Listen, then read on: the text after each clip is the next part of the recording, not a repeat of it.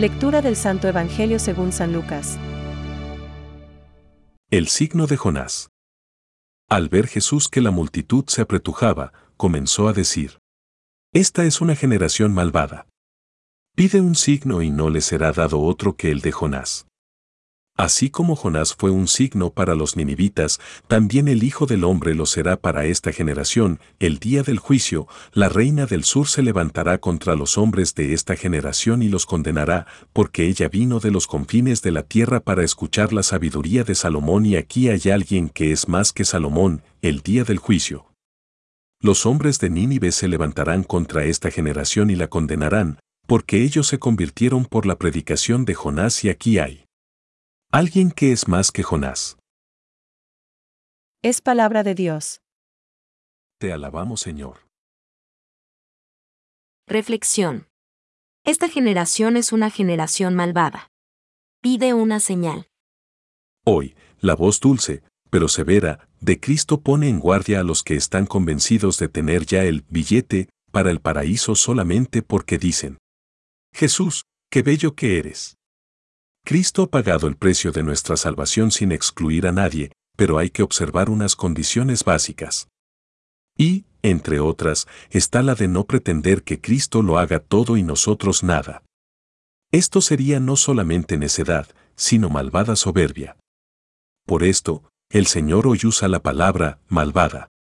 Esta generación es una generación malvada.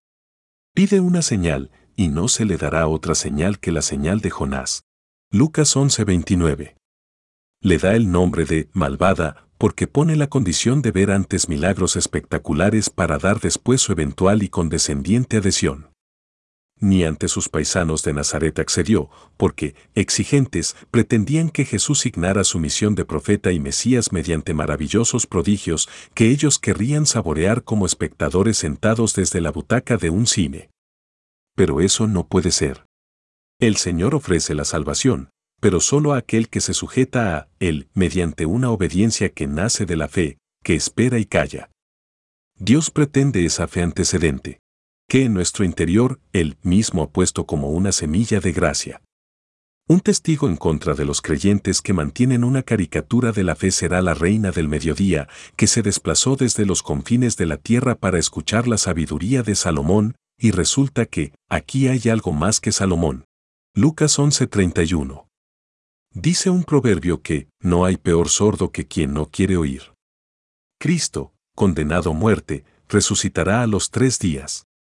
A quien le reconozca, le propone la salvación, mientras que para los otros, regresando como juez, no quedará ya nada que hacer, sino oír la condenación por obstinada incredulidad. Aceptémosle con fe y amor adelantados le reconoceremos y nos reconocerá como suyos.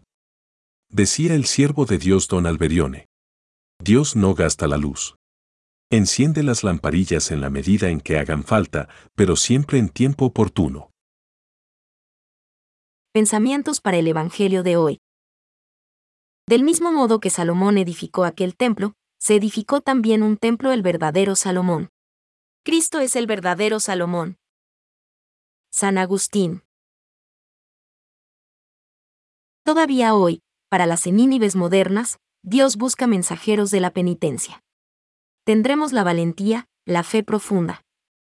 La credibilidad necesaria para llegar a los corazones y abrir las puertas a la conversión.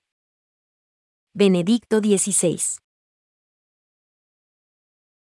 Solo la identidad divina de la persona de Jesús puede justificar una exigencia tan absoluta como esta. El que no está conmigo está contra mí. Mateo 12:30. Lo mismo cuando dice que Él que es más que Jonás, más que Salomón, más que el templo. Catecismo de la Iglesia Católica, número 590.